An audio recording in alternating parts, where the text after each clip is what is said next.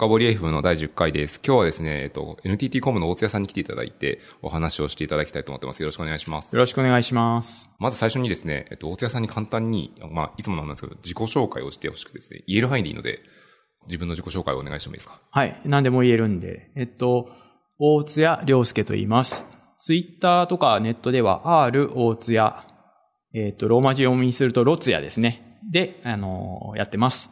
会社名は NTT コミュニケーションズです。で、仕事はですね、スカイウェイっていうサービスのマネージャーをやってます。ちょっとだけ説明させてもらうと、えー WebRTC っていう技術に関係あるサービスで、Web リアルタイムコミュニケーションの略なんですけど、なんていうのかな、LINE とか FaceTime みたいなビデオ通話が簡単に実現できる。あるいはビットトレントみたいな P2P のデータ送信が簡単に実現できる標準技術なんですね。で、これをサービスに使おうとすると、えっと、結構大変なことがあって、まあ、WebRTC できる前よりはすごい簡単になったんですけど、WebRTC っていうのが総合格闘技に例えられるほどの超フルスタック技術なんですね。だから、まあ、たかがビデオ通話するために、すごい勉強しなきゃいけなくてめんどくさいんですよ。で、スカイウェイっていうのは、ちょっと話長くなりましたけど、その WebRTC を簡単にコーディングできる SDK を提供してます。で、サーバーサイドはマネージドサービスとして提供しているので、すごい手軽に使える、そういうサービスです。で、それのマネージャーをやってます。すごいなんかこう、ネタバレですけど、私の元の上司なんですよね。はい。1年前ぐらい？そうです ?1 ね年半ぐらい前かな？はい。なんですよね。なのではい今日は、えっと、元上司と部下の関係みたいな感じで、そうやるんですけど、あんまり上司だと思ったことはなくて、そうっすねやってます。タメ口ですよね。はい。あと、ポッドキャストの宣伝しておくとですね、あの、このポッドキャストのハッシュの深掘りっていうもので、フィードバックをツイッターで募集しておりますので、えっと、私とかの、さっきの ID を知るまた R おつやさんに、えっと、メンションとかいただければ、めっちゃ喜ぶと思いますので、なんかあったらぜひ行ってみてください。よろしくお願いします。はい。じゃあ、じゃあ、そこ本題に行きたくてですね、えっと、今日の私がこう、大津屋さんをゲストに呼んだというのは実は思いがあってですね、私が NTT っていうこう、でっかいグループに属してはいるんですけど、明らかに変な人なんですよ。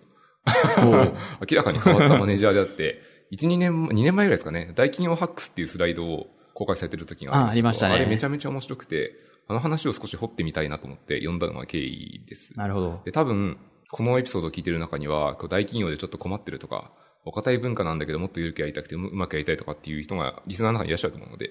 実はですね、前回のその KDDI の大橋さんも同じような感じのことを聞いてるんですけど、結構ためになるエピソードが多いと思うので、ぜひぜひ参考にしていただければいいかなと思って収録したいと思います。ということで、まあその、さっき出した単単語の大企業ハックスなんですけど、うんまあそもそも大企業ハックスって何ですかってわからない人がたくさんいるのなで、簡単に教えてもらってもいいですか？そうですね。勝手に私が考えた言葉なんで、わからなくて当たり前だと思います。同時期になんか二つの出来事があって思いついた言葉なんですね。3年ぐらい前に NTT 東日本に講演を頼まれたんですよ。あの、研究開発部門だったので、そこから今時のサービス開発に挑戦する人が現れたらいいなと思って、でここで言う今時っていうのはその業界標準のやり方ですね。リーン開発とかアジャイルとか CICD とかクラウドネイティブとか、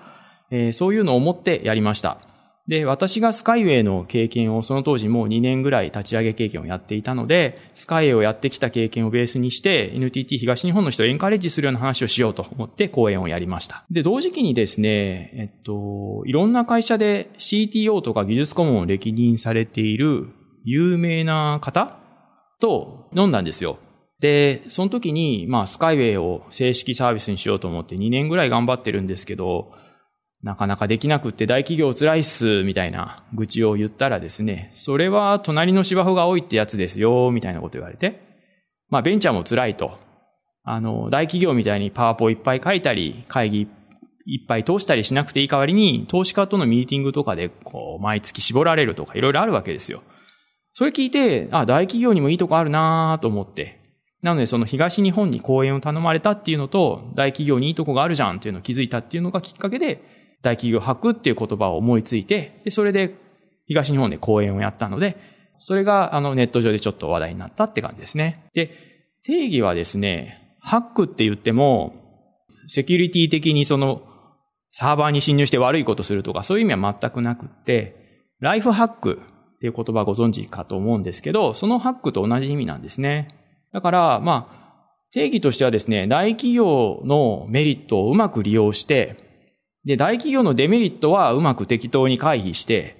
大企業と、まあ、ベンチャーのいいとこ取りみたいなやり方ができるはずで、そういう今時の働き方をするための工夫っていう意味の言葉です。わかりました。そんな感じはい。非常によくわかったと思います。はい。それはまあ定義まで分かったので、あとはこう、実際にうん大企業ハックスの中で、まあどんなことやるかっていう話をしたいと思っていて、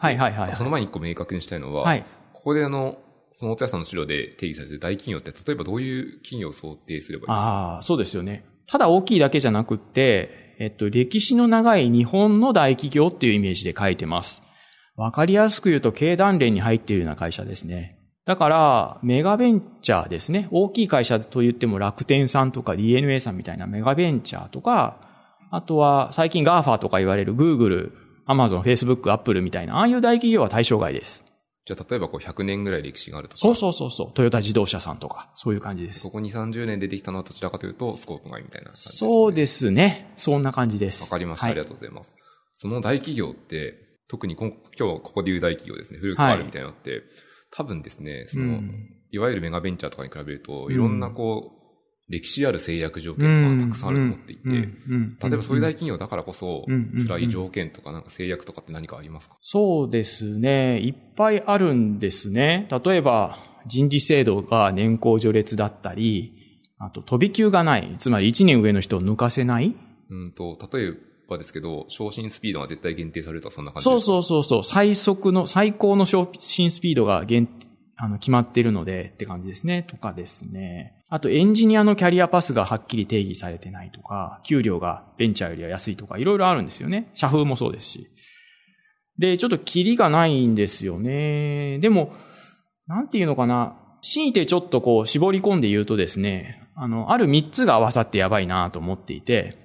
で、一つはですね、世の中の変化がすごい今早いってことですね。なんですけど、二つ目は、あの、大企業の場合人材の流動性が低いんですよね。基本的に新卒で取ってくるだけで、あの、中途あんまり取らないし、終身雇用で、あの、定年までずっといるって感じですよね。で、三つ目は変化を恐れる人が多い。まあ、わかりやすく言うと頭が硬くなるっていうか。だから、世の中が変化が早いのに、人は入れ替わりがなく、しかも頭が硬い。これが三つ合わさってやばいのが大企業かなっていうのがて。割となんか終わってる感じがするん終わってますよね。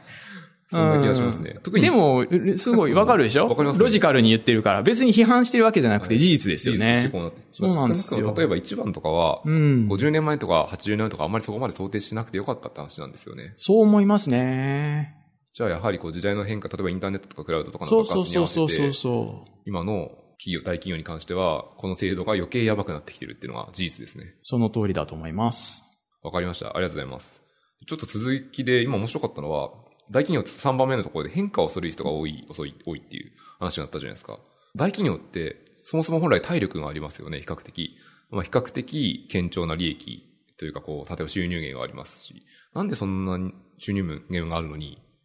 変化に怖くなっちゃうんですかね？ちょっと私の完全な持論なんですけど、プロダクトライフサイクル、まあ言い換えれば賞味期限が長い強いビジネスを持っているのが特徴だと思うんですよ。例えば電気とかって130年ぐらい経ってて、まだ電力の需要って伸びると思うし、実は NTT がやってた電話っていうのを130年ぐらいやっていて、こっちはまあピークは超えちゃいましたけど、あと自動車産業とかも100年ぐらいやってるし、プロバイダーとかはまだ20年なんですけど、まあでも長い方ですよねと。こういう長持ちするビジネスモデルを持っているのが特徴なんですね。ってことは言い換えると、なんていうのかな、守る価値をあるものを持っているわけなので、守る方に最適化していく風になっていくと思うんですよ。組織のあり方とか制度とかが。だからまあ変化に苦手になるのはこう、宿命であり、しょうがないのかなという思いもあります。プロバイダー確かに20年とはいえ、まあ、もう他のサービスに比べたらかなり長いですよね。そうですね。長いですよね。あとやはりこう今出てきた話って共通してや、ややインフラっぽい、生活の基盤っぽいものが多いですね。そうですね。そう思います。すると、生活の基盤となるものって比較的信頼性を求められるものが多いと思っていて、電気って切れたらやばいですし、はい電話も切れたらはい119番通らなくてやばいので、そうすると、やっぱり守りに入るっていうのはサービス特性からもあるのかなって今聞いてて思いました。ありますね。確かに。だから仕方ないことなのかなとは思います。こういう制約条件がある中で、例えばその今、お私とお手屋さん作ってるのスカイレとかあるんですけど、まあそれに限らずですけど、どう、どううまくやっていくのがいいんですかね？そこがですね、自分でもまだ整理できてなくて、大企業ハックっていうスライドをまとめたんですけど、あれも tips 集みたいになってて、体系化はできてないんですよね。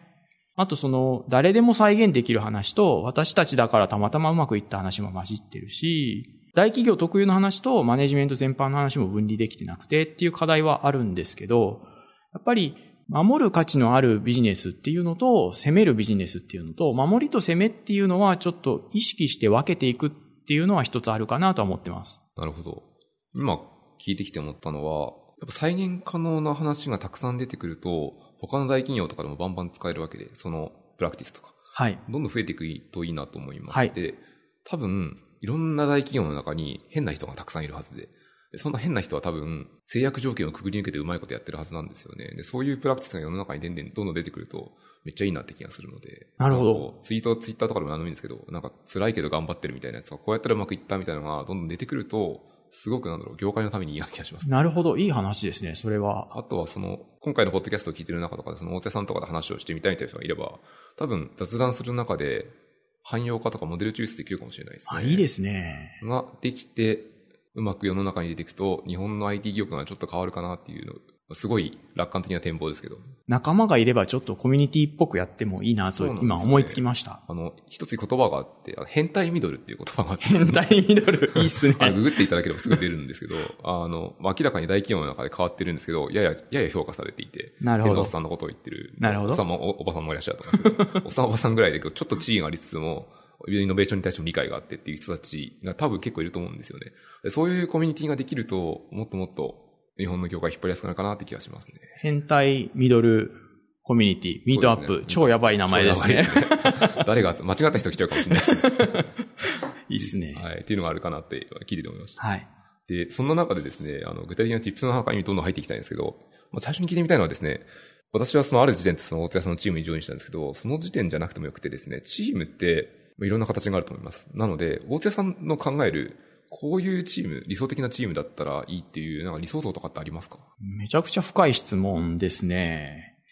そうだなえっと、抽象的な話になってしまうんですけど、一番思うのは、チームっていうのは人と人の相互作用がありますよね。で、優秀な人が集まってても、そこで人と人でなんかムカついたりとかしてたらマイナスに働くんで、人と人の相互作用ってプラスに働いたりマイナスに働いたりするんですよね。で、それが相互作用がすごいプラスの方向になっているのが理想なので、そういうふうに仕向けていこうかなっていうふうにずっと思っていて、まあリーダーとマネージャーの仕事ってそういう感じだなと思ってるんですけど、だから、まあ抽象的になっちゃうけど、人と人の相互作用がプラスに働いている状態っていうのが一つ理想かなと思います。すごい単純。例えばそれに向けるようにどういうことをするんですか？そうですね。一番大事かなと思っているのは、自己組織化するチームを目指すことかなと。で、自己組織化っていうのはアジャイルマニフェストに出てくる言葉なんですけど、まあ簡単に言うと、自律的に仕事をするチームという意味です。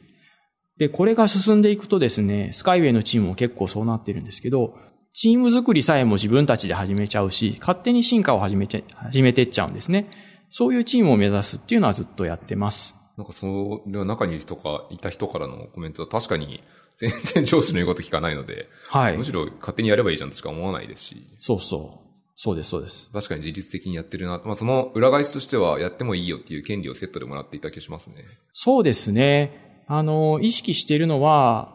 まあ自分ごと感とかオーナーシップっていう言葉がありますけど、そういうのを持ってもらいたいなと。で、それ持てって言っても持てるもんじゃないんで、そのためにやってることとしては、えー、自由とか権限みたいなものを与えて、自分たちでコントロールできるんだっていう感覚を持ってもらうことと、それからこっちの方を目指すんだよっていう、あるいは我々にやってることは意義があることなんだよみたいなその目的とか意義をあの示すこと。この二つをやるとなんかいいかなという感じですね。確かにいいですね。なんかエンジニアリングマネージャー的なお仕事ですね。あ、まさにそうだと思います。もう一つなんかあると思っていて、その私のチームって割とこう何でも簡単にいるんですよね。そうするといわゆる今のことだと心理的安全性を下げる的な、あまあ、その心理的安全性を拡大するっていうことだと思うんですけど、この辺意図して何かされてることとかってありますか？心理的安全性はすごい大事ですね。一応解説しとくと、何でも素直に話せる状態っていうイメージです。えー、上司、部下であっても、いや、それ違いますよって全く気を使わずに言える状態っていうのが心的安全性が高い状態です。で、そういうのに持っていくことはすごい意識してます。気をつけてやってることか、うんと、日々の生活の中で、心理的安全性の高さをすごく意識して見ていて、例えば、今日飲み会があって早く帰りたいのに言い出せない新人くんがいたとしたら、これちょっと後で聞いてみようとか思ってチェックしてるんですよ。で後でこっそり聞きに行くんですよ。なんで言えなかったの？あれって。そういうようなことをやってたりとか、あと、ワンオンワンミーティングをやってるんで、そこで必ずチェックするようにしていたり、それから年に1、2回チームビルディング合宿っていうのをやってるんで、まあそういうところでも心理的安全性を醸成するような取り組みをやってますね。今のその飲み会の話とかでもすごい面白いのがあって、今日たまたま朝私今朝なんですけど、あの、エンジニアリングマネージャーがやってる EMFM っていうポッドキャストがあって、それを聞いていて面白いエピソードが紹介されていたんで何かというと、あの、心理的安全性を誤解するなみたいな文脈の一つで、例えば、すごいこう、和気あいあいと仲良くやってるんですけど、実はこう、ネガティブなことを言えないチームとかってあったりして、飲み会とか行ってすごい騒ぐんだけど、実際のそのビジネスの話とか、サービスの良くない部分とか、組織の良くない部分には目を背けて話しちゃうみたいなケースってよくあると思うんですよね。なんかすごいぐさぐささったのは、今のチームはそこまでないですけど、まあいろんなところでそういうことを見てきたような気がするので、ネガティブなことをフラットにすぐ言えて、っていう環境ってすごい大事だなと思っていて、まあそれはチームに限らず組織も全体もそうなんですけど、そういうのを作るのが、そのエンジニアリングマネージャーの一つの仕事としても大事なのかなっていうのは、ちょっと思いましたね。まさにその通りですね。はい。チームだとまあ比較的やり方、やりか 簡単な方かもしれないですけど、こう部署とか、数十人とか100人とかを想定してくると、途端に難易度が上がるので。難しいですね。そうですね。どうするのかなってこと今こう悩みながら通勤してましたね。うん。確かに。よくありますよね。よくあります、はい、ちょっとこの答えは引き続き自分でも考えてみたいと思います。で、さらにその先に進みたくてですね、はい、今こうチームの話をしたんですけど、こうチームを引っ張る上でやっぱりこう、私個人としては、ミッションステートメントって言って、まあ、この、このチームは何に向かっていくのか、みたいな定義した文章とか、まあ、いろいろ意味があると思いますと。で、ミッションステートメントってあると役立つなっていう意義はなんとなくわかるんですけど、まだしっくり落ちてない部分もちょっとだけ個人的にはあってですね、大津屋さんは、なんでミッションステートメントって定義した方がいいと思いますか？なるほど。この半年の目標とか目的とかそういうのとも違って、さらに上位の概念なんですよね。で、私の個人的な意見なんですけど、チームのメンバーに自分は社会にとって価値がある仕事をやってるとか、世の中の役に立ってるっていうことを感じてほしいんですね。あとはその、例えば家族にどういう仕事やってるの？って聞かれたら、わかりやすく説明できるようになってほしい。で、そういうことを考えてミッションステートメントを置いてます。で、えっと、内発的動機づけっていう言葉があるんですけど、まあ、自分の中から出てくるモチベーションという意味ですね。その三つの要素っていうのがあって、その一つに目的っていうのがあるんですね。まさにこれに該当するのかなと思ってます。目的か。目的って確かにありますね。うん、自分の目的とチームの目的もなんか両方ある気がしていて。両方ありますね。近しい方がいいでしょうね。ただそれのが生産性というか馬力が出るのは間違いないと思っていて。はい。ただ、人のこう働いてる目的とかやりたい目的ってみんな違うはずじゃないですか。はい。それの安堵を取って作ったものがミッションステートメントとは僕は思えないので。はい。難しいな。ミッションステートメントって今聞いてて思ったんですけど、誰がどう定義するのがいいんですかね？うちのチームでは、最初の頃は私、リーダーというかマネージャーが定義してました。で、チームが成熟してきて、まあ2、3年経つと、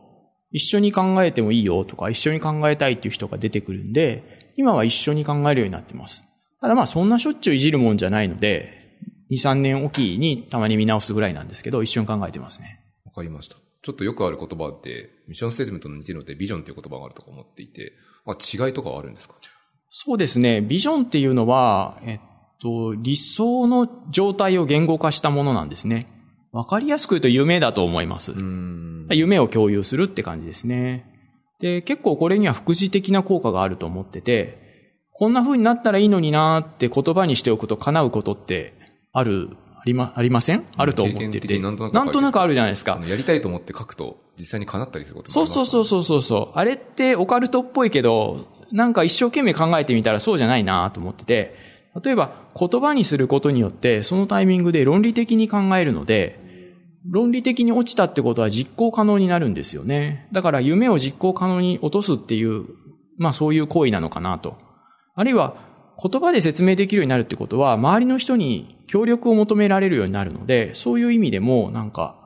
夢を言語化しておくっていうのは意味があって、で、それがビジョンかなと私は思ってます。例えばチームとしてのビジョンとか、個人のビジョンもそれぞれにあって、ある状態を定義して、そこに向かって何か行動をしていくってことですね。そうです、そうです。チームのビジョンもさっきのミッションステートメントと同じ問題があって、リーダーが定義すべきなのか、それともみんなで考えるべきなのかっていうと、理想はみんなで考える状態がいいんですけど、いきなりは難しいと思うんで、最初はリーダーでもいいかなと思ってます。すごいなんか一つのこう思考のトレーニングなんですけど、例えば100人とか200人を率いている長とかが、いやビジョンがないみたいなケース、大企業とかだとたまに言われるような ありますよねケースだと思っていて、やはりビジョンはある程度はリーダーが規定してくれないと、下の人はあいつ何考えてんだってなりがちになるような気がするんですよね。なのでみんなで考えるのはもちろん重要だけど、あれかな、下の人から意見をどんどん吸い上げて、リーダーはそれを目を通しはするけど、最終的に固まったビジョンは自分で考えるのがいいんですかね。そう思います。で、みんなで考えるっていうのは相当成熟した状態だと思います。いきなり、よくやるのが、いきなり若者に、じゃあお前らビジョン考えろとかやるんですけど、そうじゃなくって、偉い人が一生懸命ひねり出したビジョンっていうのが浸透した上で、そこで一緒に考えてもいいっていう人が出てきたら、一緒に考えてもらうっていう順番じゃないとダメかなと思いますね。確かに。アンチパターンですね。そうそうそうそう若よくあります者が一生懸命頑張って出したにもかかわらず、いや、なんか違うったとかで言われちゃうとか。よくあるよくある。よくあるパターンですね。結構ビジョンね、考えるのって難しくってめ、ちゃめちゃ大変じゃないですか。そうなんですよ。突然、あの、マネージャーになったりするんで、人って、なんていうのかな。あの、明日からマネージャーですって言われたりするわけですよ。で、マネージャーになっていきなりビジョンを考えようと思っても思いつかないんですよね。やっぱり自分で納得のいく言葉が編み出せるようになるまでに1年2年はかかりましたね。でもまあ、恥ずかしいけど出来の悪いビジョンを掲げてやっていきながら、ずっとそのことを考えているうちに、いい言葉が思いつけるようになってきて、今では結構すぐ思いつくんですよね。だから変な話ですけど、あの、ちょっとした飲み会とか懇親会やるときも、あの、飲み会のビジョンとかミッションみたいなの考えたりすることもあります。この飲み会はこういう目的でこういうためにやるんだみたいな。マネージャーっぽい視線ですね。そうそう飲み会のミッションみたいな。はい。今ちょっと疑問に思ったのって、マネージャーって言葉っていっぱいあるじゃないですか。はい例えば、えっ、と、そのエンジニアリングマネージャーでも一個出ましたし、あとはプロダクトマネージャーみたいな言葉もありますし、プロジェクトマネージャーみたいな言葉もあるじゃないですか。すると、ビジョンを考えるのって、どちらかというと、違うな。プロダクトマネージャーはプロダクトのビジョンを考えるのか。やっぱりエンジニアリングマネージャーなんですかね。チームのビジョンとかを考えるのはそうなんですかね。そうですね。チームのビジョンを考えるのはエンジニアリングマネージャーの仕事だと思います。わかりました。ビジョン考える仕事をぜひみんな上の人には頑張ってほしいですね。ぜひやってほしいですね。今話を聞いてきて思ったのは、考えてないのはやっぱサボりだなっていう。本当そうですよ。2年かかるんだから2年考えよう しかもあれですね、あの、常時頭のどっかに据えて考え続けてないとできない仕事な気そうがします。そうそうそう。そういうイメージです。じゃあ、例えば偉い人ってよくあの会議やとかでスケジュール埋まっちゃったりするんですけど、できる限り時間を捻出してしまって、考える時間も取りつつ、将来の数年先とか、こういうチームになるべき、こういう組織になるべきだってのを考えるのが大事な仕事っぽく聞こえますね。はい。マネージャーの仕事ですね大事な。はい。あのじゃあ、考えてない人がいたら言おうと思います。サボりです。で、さらにそのチーム作りにつきちょっと話を聞きたくてですね、私実はそのスカイレットのチームのテックリードっていうのを未だにやってるんですけど、そもそもなんかこう、私はなんだろうな、いわゆる会社の役職とは別にそんな大したものがあるわけじゃなくて、まあ、ちょっとしたリーダーぐらいなんですよ。なんですけど、こう、大手さんってこう、役職なくてもリードの権限を与えたりする仕事をしていてですね、なんでこんなことやるんですか？ああ、なるほど。あの、大企業って20代でマネージャーになったりとかってできない場合が多くて、マネージャーになるのには10年とかかかるのがザラなんですよね。で、若いうちから責任と権限を持って挑戦したいって考える人にとっては、ものすごい機会損失なんですね。だから、私はまあそういう人が身近にいたら、勝手にポストを作って権限移譲するっていうのをやってます。で、これは私が20代の時に一度、あの、当時の部長が、今日から大津屋バーチャル課長だから半年間課長と思ってみんな言うことを聞けって言ってくれたことがあって、それのまあ体験がベースになってるんですけど、すごい、あの、メソッドだったんで、今もやってます。だからスカイウェイでは、プロダクトマネージャーとテクニカルリードは、全然マネージャーじゃない社員をアサインして、で、マネージャーになったつもりで、勝手に判断してどんどん決めてもらってるって感じですね。確かに、あの、技術的なこととかに関しては全く相談せずにいろいろ決めてる気がするので、やってる気がします。あのーやっぱ大企業って給料は外資と比べたら安いし、で、さっき言ったようにマネージャーになるのにも時間がかかるし、でもまあうまくやればいい経験だけは同じぐらい与えられるかなと思ってるんで、そういう感じでやってます。なるほど、わかりました。ありがとうございます。その、月にどんどん行きたくてですね、はいその大企業ハックスのスライドを見ると面白い言葉がいっぱい並んでいて、一つ聞いてみたいとか深掘りしてみたいのはですね、あの一つの言葉として、あの、think globally, act locally っていう言葉があって、これって、なんかいろんな文脈で使われたりする言葉であって、これどういう意味で使われてるんですかね？そうですね。私はビジネスの分野で勝手に使ってるんですね。はい。あの、環境問題とか平和活動でよく使われるんですけど、ね今回はビジネスで使ってます。で、えっとですね、会社を変えるのには、大企業とかっておかしなとこいっぱいあるんですけど、結構時間が当然かかりますと。で、会社を一生懸命変えようとするのは、まあ、時間の無駄かなと。人生の時間の無駄かなと思います。そうですね。きつい言い方すると。ルールを変えると10年とかかかりますからね。そうそうそうそう。いや、30年ぐらいかかりますよね。で、途方に暮れたり絶望したしたりするじゃないですか。でも、まあそうじゃなくって、だったら自分の身の回りから良くしていこうよっていう、実績を作っていいところを広げていこうよっていう、そういう意味で使ってます。確かに、身の回りは今すごい快適なので、まあこう全体を見ると、快適じゃない部分ももちろんあるんですけど、目をつぶれば、目をつぶってるわけじゃないけど、その身の回りが快適すぎて、気にならないモードに僕はなってる気がするので、まさに、そういう感じですね身の回りはいい感じですね。うん。だからこそなんかなんだろう、普通に月曜日とか来るの会社楽しいですし、うんうんうん。そんな気がしますね。ちょっともう一個聞いてるんで、このネタ帳が実は手元なんですけど、まあ反省もあるっていうことを書かれてて これぜひ聞いてみたくてですね。どういう意味ですか？どういうことですかね？大体同じ頃にマネージャーになった人で、私と対照的なこと言ってる人がいて、まあ UX とかデザイン思考を頑張ってる人だったんですけど、UX っていうのは経営戦略に盛り込むべきだと。会社には Chief Experience Officer っていう役を置くべきだみたいなすごい大きなこと言ってて、まあ私はなんかそんなこと言ってもどうせこの会社が変わんないだろうし、時間かかるだろうし、あの、俺は下の方からやろうって思ってたんですけど、彼は5年ぐらいかかってちゃんとやりきったんですよね。だそれを見てやっぱ反省しましたね。今振り返ると、マネージャーになったばかりの私って、あの、結構その手前の数年間で大企業に絶望して、転職活動してる時期とかもあって、結構傷ついてたし、斜に構えてるとこもあったんで、まあ、そうい方、擦れてる感じですよね。そうそうそうそう、拗ねてましたね、完全に。だからまあ、そういう意味で反省しました。なるほど。じゃあ素直にいいと思ったことは、ちゃんと尊敬をして、そう同じことをやってもいいと。そうです。わかりました。今は反省して、両方やろうと思ってます。その人も面白いですね。結局、全社とか全体を変えたわけじゃないですか。はい。そういう時って、例えばこう、 think locally とか act locally の場合って、 act が、まあ、 locally から変えていくんですけど、それを広げる場合ってどういうプラクティスがいいとかなんかありますか？いや、まだうまく僕もやったことないんで、大企業を上から変えるっていうのは、完璧にはわかんないんですけど、スカイウェイでやったのは、実績をちゃんと作って、社外で認めて、社外で認められている状態を作って、その圧力を使って、社内を説得していくっていうのは少しはできているかなと思います。これ一つの方法ですね。あとは、あの、社内で同じように Think Global アクトローカリーやってる、まあ、いけてる仲間が何人か見つかったので、そういう人との草の根のネットワークを使って広げていくっていうのも結構いいです。うん。で、最後に成功法があって、社内政治を頑張る。社内政治は、つまりどういうことですか？えーっとですね、なんていうのかな。会社の戦略をちゃんと理解して、会社の戦略の中に自分のやりたいことを混ぜていくとか、そういう感じですね。で、ちゃんと会社のトップに認めてもらってっていう成功法で、それは私もこれまで避けてきたんですけど、まあ今年は頑張ろうかなと思って、少しは頑張り始めてます。なるほど。王道ですよ。例えば会社の一番のやりたいビジョンとかがあって、それに沿った戦略が練られてるはずなので、そうそれに沿ったものなんですってことをちゃんと理解していただいて、そうですよ認め。てもらうってことですね。大変ですよ。大変な道筋ですね。はい。ちょっと、じゃあ、ちょっとだけ深掘りしてお話しするとですね、えっ、と、まあ、一言で言うと、まず会社の戦略を理解するってことですね。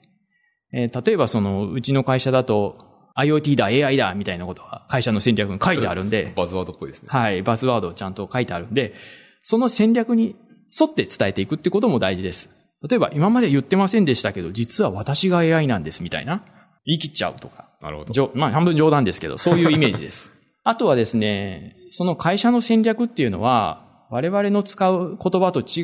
う言葉で書かれていることがあって、なので、彼らの言語を覚えて、彼らの言語で説明しなきゃいけないんですね。例えば、今時のとかじゃなくて、バイモーダルっなるほど。ていうとかですね。ガートナーっぽい雰囲気が出てきそうますね。そうそうそう。まあ、AI でもいいんですけど、コグニティブっていうとかですね。うん。IT 化じゃなくてデラデジタルトランスフォーメーションって言ってみるとか、日経に載ってそうな言葉ですね。そうです。ね。ちゃんとそういうのを、あの、使っていくとか、そういうことも必要ですね。両方アンテナ立てておかないといけないですね。はつまりこう今時のって言ったらそう、モダンな開発の話もやっぱまあ、りエンジニアの言言語と経営者の言語と両方喋れるようになるって感じですね。わかりました。ありがとうございます。ちょっともう一個聞きたくて、今の話を聞いてると、大企業、政治含めて大変だなって思っちゃうんですけど、大瀬さん働いてる中で、大企業だからこそ面白いとか、いや、よく、これは強かったな、みたいなってことってありますか？うーん、なんかあるかなそうですね。新卒で優秀な学生を採用しやすいっていうのはあります。あの、まだ日本社会って大企業に入りたい人って多いので、あの、いい学生を取ることは比較的しやすいです。ただこれいつまでも続くメリットではないと思ってるし、でうちの会社もそんなに活かしきれてるわけでもなくって、具体的に言うと、その、優秀な若者がやっぱりベンチャーとか外資に転職しちゃうっていうのもあって、人材排出企業になっちゃってる面があって、貢献しちゃってますね。そうなんですよね。ですので、まあ、メリット、こういうメリットあるけど、まだ活かしきれてないかなと。あとはですね、ちょっと多少ダサい話ですけど、30代、40代まで情熱を持ち続けて、こんな風に会社変えたいんだとか、こんな風に社会を変えたいんだって、青臭いこと言ってる人そんな多くないんですよ。だから、こんなことやりたいんですって情熱をぶつけるっていう、経営者に情熱をぶつけるっていう手が比較的有効だと思います。話が通りやすい。まあこれは会社によると思っていて、例えばリクルートさんとかだと、きっと全員起業家みたいな、ねまあイメージですけど、そうそうそう、ソニーさんとか、そういうところは新しいことやりたい人多そうなんですけど、会社によっては結構希少価値があるんですね。情熱持ってる人に。そういうところがこれ結構使えると思います。あとは、そうだな、あの、経験の学校っていう言葉があるんですけど、あの、まあ、いい経験をさせてもらいやすいっていうのは、うんなんていうのかな。ちょっと表現が難しいけどあるかなと思ってて、ちょっと説明すると、例えば中途採用の市場とかって、何々の経験が必須とか書いてるじゃないですか。プロダクトマネージャー経験必須とか言って。でも、プロダクトマネージャーにこれからなりたいって思う人って、えっと、やりたいけどやったことないわけだから、そのポスト受けられないじゃないですか。真面目に受け止めると。そうすると、永遠に経験できないっていう問題があると思うんですよ。で、大企業の中だと、まあ、うまくやればですね、そういう経験って回してもらえるんで、経験をできるっていうところは、結構メリットかなと思いますね。わかりました。ありがとうございます。今ちょっと話の中で採用的なこともできたじゃないですか。で、採用って今結構やり方って、まあ継続的にやり方変わってると思うんですよ、業界的に。大津屋さん、私の感想会員だと採用の仕事も少しされてるので、特にこう、採用するにあたって気をつけてるところとか、なんか頑張ってるな、みたいなところってあったりしますか？そうですね。新卒の採用と中途の採用とあると思うんですけど、新卒に関しては、うちの会社に限らず、日本の大企業って、人事の仕事って出世コースに乗ってるエリートの人がですね、うーん。ローテーションで回ってきて2、3年経験してまた移動していくみたいな、そういうポストになっていることがなぜか多いんですよね。ちょっと理由はよくわからないんですけどで。すよ。なんか総務とか人事とかなんかこそうそうそうそう全体を見てオーバーヘッドとか調整をしている部門がエリートと見して見なされやすいことですか？そうするとですね、その人たちって技術がわからないケースも結構あるんですよね。それからまあ2、3年で移動しちゃうんで、本気の改革をや、やらなかった、やらないっていうか、その前例、前任の人のやり方を引き継いで実行するので精一杯になってしまって、改革するところまでできなかったりとか、時間が足りなくて、そういう傾向があるかなと思ってます。で、そこでいい方法があって、うちの会社って結構やってるんですけど、まあそもそもうちの会社って人事の人数が少なくて、6000人ぐらいの会社なんですけど、エンジニア採用ってたった一人でやってるんですよ。おお6000分の1。そう。できるわけないんですよ。それで100人とかのエンジニア取るんですけど、で、その代わり、毎年現場の社員が50人とか協力していて、その一人の人事の人と50人のエンジニアで協力して採用活動をやっていて、これはすごいいいやり方で、他の会社にも応用できるんじゃないかなと思います。確かに特にエンジニアの話とかは私はエンジニアなのでわかるんですけど、やっぱりエンジニアが話をした方が情報は伝わるものも多いし、実際に例えばこの人いいなと思うのもエンジニアの視点から見た方がはるかにわかりやすい話なんですよね。すごい多分極端な例ですけど、例えばこう、人が、誰かがターミナル打ってる画面とか見れば、大体なんとなく、あ、この人こんな感じだなって分かったりするので、サクッと見るだけで分かるっていうのは武器かなっていうのは思いますね。ありがとうございます。大企業でこう、あるあるネタが少し増えてきたので、もう少し聞きたくて、僕のイメージであり、偏見でもあり、で、事実な部分も結構多いと思うんですけど、大企業ってやっぱ会議がすごい多いイメージがあるんですよね。会議、やっぱ多いですよね。多いですね。で、そんな多い会議の中で、特にこう、うまくやってる方法とか気をつけてることって何かありますか？そうだな。会議って、基本的にはすごい効果が高い方法で、ただめちゃくちゃコストが高いので、それを気をつけるっていう感じだと思うんですよね。だから、一番大事なのは乱用は厳禁ですと。本当に必要な時だけ、必要な人だけを呼んでやるっていうのを気をつけてます。であとは可能なら、リモート会議、ウェブ会議を使うとかもやってますね。で、貴重な時間を使うので、事前にアジェンダ作って、でもパパワポはダメですよ。パワポじゃなくて、マークダウンとかでアジェンダ作って、で、会議中にそれを議事録にどんどん直しちゃうみたいなことをやってます。パワポダメってのは分かりやすいですね。パワポ何がダメなんですかね情報を、まあ、作るの、そもそも作るのに時間かかりますし。そうだな。社内、やっぱ綺麗に見せたくなるんで、社内のために綺麗に見せる時間無駄だし。無駄ですね。正直過剰な切りたいことが分かれば十分ですね。はい、そう思います。むしろ文章の方がちゃんと背景、まあ一時情報になっちゃうんですけど、分かりやすい時はありますね。そうですね。真面目に文章を書くって結構大変なんでいいと思います。ちゃんと論理構造を考えないといけないですからね。わ、うん、かりました。ありがとうございます。どんどん話をしたくて、大企業あるあるがと続いているので、やっぱよくあるものとして、割り込みとか兼務っていっぱいあるじゃないですか。で、僕の観測してる範囲でも結構いっぱい見たことがあるし、私も兼務とかしたことあるんですけど、これってマネージャーの視点からすると、どうやってこう守るんですか？で、こう、すごい上の人からやれって言われるわけじゃないですか。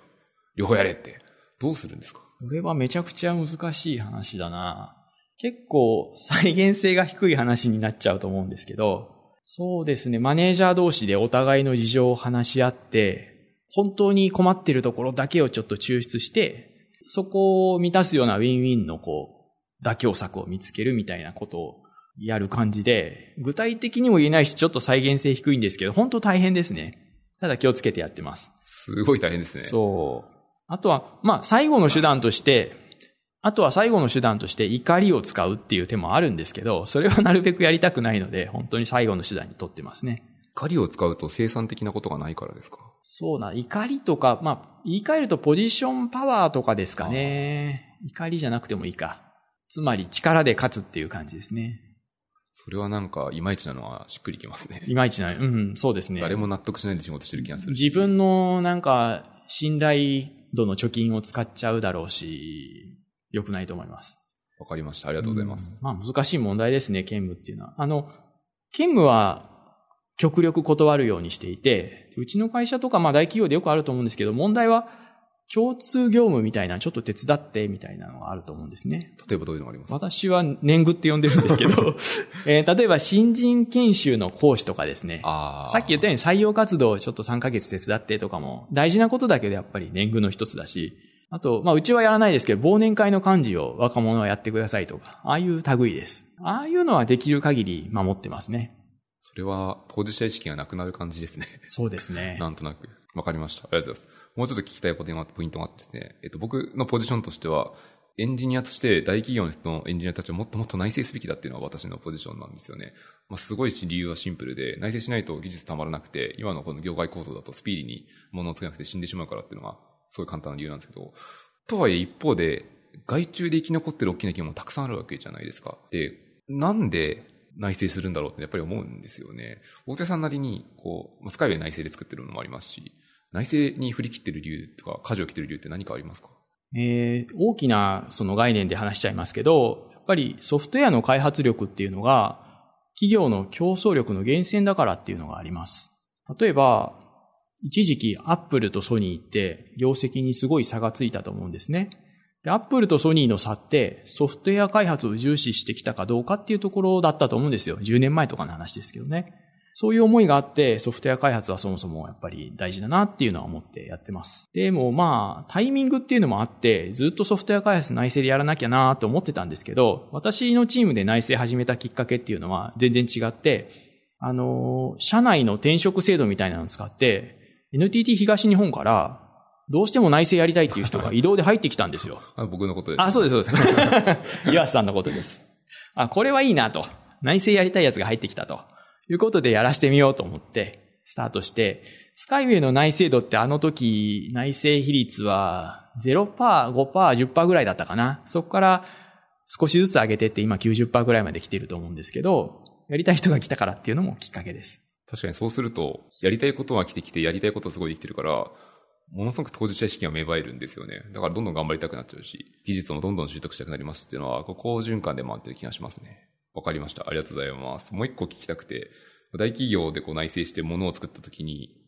正確に言うと、スカイウェイってもともとこう R&D 的な組織で生まれて研究開発で生まれてきたんですよね。で、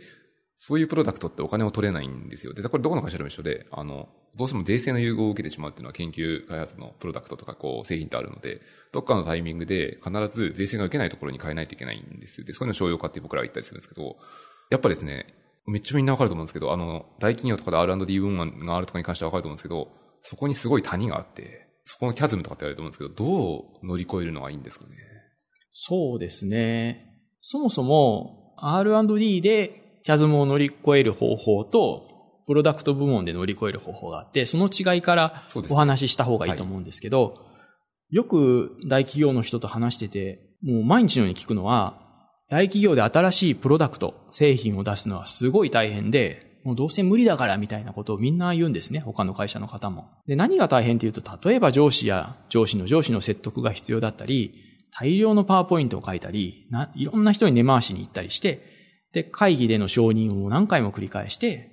やっと商用のプロダクトが出せる。しかもその最後のところでいろんなチェックが入って、セキュリティとか個人情報とか品質管理とか超めんどくさいんですよね。1年とか2年かかるのもザラなんですよね。で、さっき言ったように新しいプロダクトを出すことに対して大企業って結構諦めムードが漂ってるかなと思います。で、スカイウェイがやったのはそこを R&D っていうメリットを活かして、これ実証実験ですからっていう感じでハックしたんですね。実証実験っていい響きですね。はい。とりあえずやっていいってただの実験ですと。実証実験っていうのは、まあ企業の閉じた環境でやるんじゃなくて、実際の現場でやってみて、ビジネスとか技術の実現可能性を検証しましょうってやつですよね。それをですね、実証実験って会社の中では言いつつ、まあ外にはベータ版という言い方をして、まあなんていうのかな、手軽に始められるベータ版っていうふうに拡大解釈してやっちゃいました。で、そこまではうまくいきました。っていうのがその、事業部門でやるか R&D でやるかっていう違いですね。で、ここから先が岩瀬さんの言ってたキャズムとか、あの、死の谷の話なんですけど、やっぱり1年ぐらい経ったところで、スカイウェイも結構好調だったので、正式プロダクトを目指すことにしたんですね。でもそこから3年もかかってしまって、正式プロダクトにするのに。やっぱちょっとこれは長すぎたなって反省してます。で、実はですね、その、そこをちゃんと超えられる方法は私もわかりません。で、これは超えるのが大変なのは仕方ないのかなって思っていて、えー、R&D が実証実験やっていいものできたから、事業部門に渡したいっていう時期と、で、事業部門が、あ、これいいなと、ビジネスにしたいなって言って受け取りたい時期って異なるんですよね。事業部門っていうのは、より確実になったところで受け取りたいっていうのがあるので、なかなか難しいんですね。あ、で、ちょっと説明しておくと、R&D って、税制の優遇を受けているので、自分で作った実証実験で作ったものをそのまま製品にするのは基本的にできなかったりします。事業部門に必ず引き継いでサービスにしてもらうっていうのが大抵制約があったりしますね。ってことなんで、研究開発部門か事業部門かどっちかがその死の谷を乗り越えて我慢してプロダクトにする必要があって、まあ結局はですね、粘り強さとか覚悟みたいなそういう話になっちゃうかなと思います。なんかそれ最初の話につながる気がしていて、粘り強さとか覚悟を持ってる人って、なんかニアリーイコールで相関が高いのはやっぱ情熱がある人な気がするんですよね。だから変態ミドルですよね。そうですよね。すごいやりきる。まあ明らかに守りに入ってる人たちが多い中でやりきるのってそれなりに覚悟が必要なので、だからこそ引っ張れる人を味方につけて推進していくっていうのは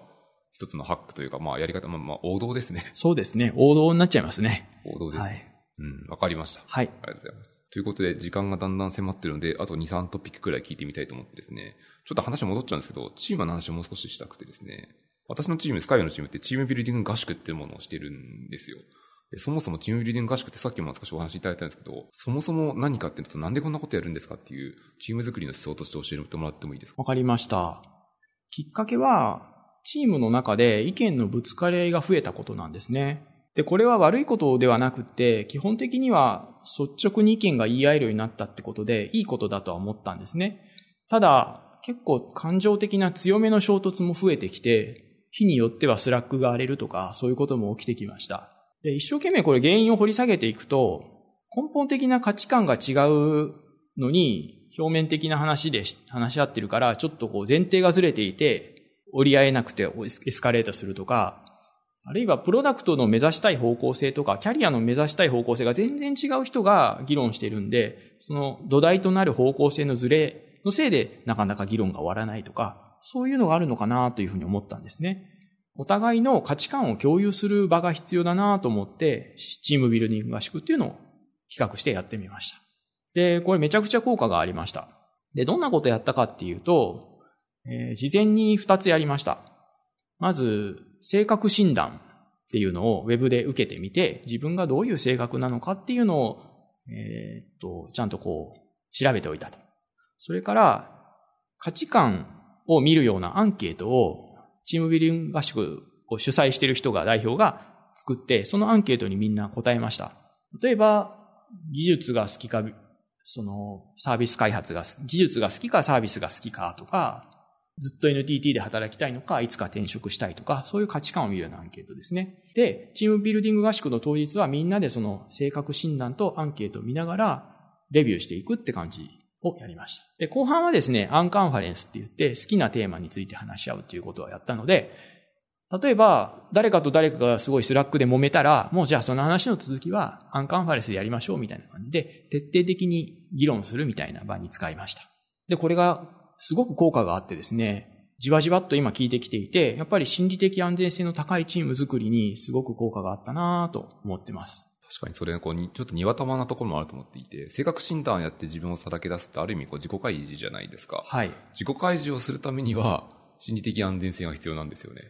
なので、こう、どっちかをきっかけにしてこうドライブしていくっていうのが大事なのかなって今聞いていて思いましたね。そうですね。ぐるぐる繰り返していく感じですね。こういうのってこう、プラクティスとかは全然こう、世の中にあんまりない気がしますね。もうなくてですね、チームビルディング合宿でググると、チームビ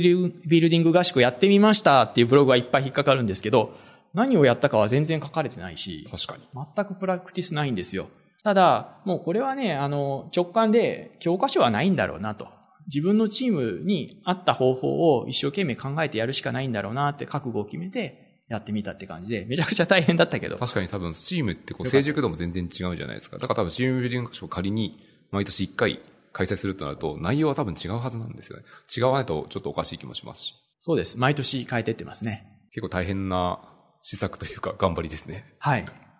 価値はあるっていうことですね。そうです。面白いですよ。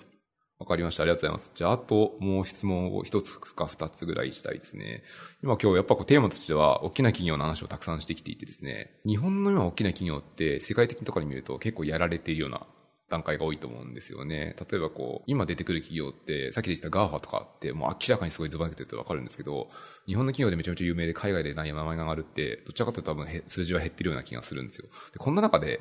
まあ日本の国内プラス国外含めてもいいんですけど、どうやってこう、大企業とかって生き残っていくのがいいんですかね？抽象的な話になっちゃうんですけど。めちゃくちゃ難しい質問ですね。が高い問題ですね。やっぱ大企業を勤めてて思うのは、そんな簡単に変われないなと。なんでかっていうと、人間の内面変えるのは大変ですし、で人の入れ替わりも少ないので、全員入れ替わるのに30年とかかかるので、なかなかこう、会社のカルチャーって変えられないんですよね。で、その日本のそういう部分が悪いかって言ったらそんなこともなくて、日本式にもいいところがあるので、一概にも言えないみたいなところがあって。ですから、個人的に思うのは、さっき言ったように、長い賞味期限を持つ強固なビジネスモデルをやっている会社の中で言うと屋台骨を支えるような王道の部署、そういうとこを変えるのって大変だと思うので、そういうとこじゃなくて、ちょっと小さめので、R&D 部門と事業部門のいいとこ取りみたいな組織を作って、そこから新しいことをチャレンジしていくっていうのがいいのかなと思ってます。R&D っていうのはさっき言ったようにビジネスまでできないって言ってたんで、そこをちょっと変えてですね、R&D もやりつつビジネスまでできるような部署っていうのを作って、そこから変えさせるっていうのがいいやり方じゃないかなと思ってるし、今それをやりたいなと思ってます。すごいですね。なんかその直感的に難しそうだなと思う。難しいですね。やっぱりですね、これもう一つの病気だと思うんですけど、失敗するのが苦手なんですよね。なんとなく。失敗を認めない文化と言ったらいいかな。同じようなこと言ってると思うんですけど、にもかかわらず、そういう小さめの部署で R&D とプロダクトのいいところのの部署って、失敗するのが税ですよね、きっと。そうです。失敗をしまくる中で一発当てれば、そうですすごいいいってことですよね。なので、その部署を作るためには結構上の人のコミットを取らないといけないと思ってるので、そういう人たちにそういう文化が大事なんだよってことを説得する必要があるってことですね。そうです、そうです。大変な仕事だけど、なんか一緒に頑張るしかないです。一緒に頑張りましょう。まあ、そうですね。偉い人に味方を見つけるとか。そうですね。そういうことですよね多分この話は多分、大企業とか SI とかエンプラっぽいところだと結構共通の話な気がするので、他の会社の人とも知恵を出し合いながらやるのが良さそうですね。わかります。多分前回のエピソードも実はその似たような話をしているので、あの、興味あれば聞いてくださいって感じですわかりました。はい。ということで、時間が大体ですね、1時間になりつつあるので、えっ、と、このポッドキャストはそろそろ終わりにしたく、最後にあの、大瀬さんからこう何か宣伝したいこととか告知したいことはありますか？そうですね。岩瀬さんもおっしゃってくれたんですけど、あの、今日話した内容とかについて、まあ相談にも乗りますし、一緒に考えたいなと思うので、同じようなことをやってる方がいらっしゃれば、ぜひ連絡して交流したいなと思ってます。連絡ください。えっと、ツイッターでいいです。えっと、R 大津屋で。それからですね、あとは、最近、あの、 note、note .mu っていうサービスあるじゃないですか。あの、ブログレッシュみたいなう。そうそうそう、ブログみたいなやつ。あれを始めてみたんですね。で、今日話した内容についても、いくつか2、3本記事書いてみたんで、よかったら読んでみてください。URL は note.mu のスラッシュ R 大津屋です。わかりました。ありがとうございます。じゃあですね、このポッドキャストはこれでおしまいにします。で、いつもの宣伝ですけども、このポッドキャストはですね、ハッシュの深掘りで、えっと、フィードバックを募集しております。何か話してほしいテーマとか、こんなことやったら面白いんじゃないみたいな、どんなフィードバックともものを待ち受けてますので、ぜひあったらいただきたいです。ということで、今日のポッドキャストはこれでおしまいにします。大瀬さんどうもありがとうございました。ありがとうございました。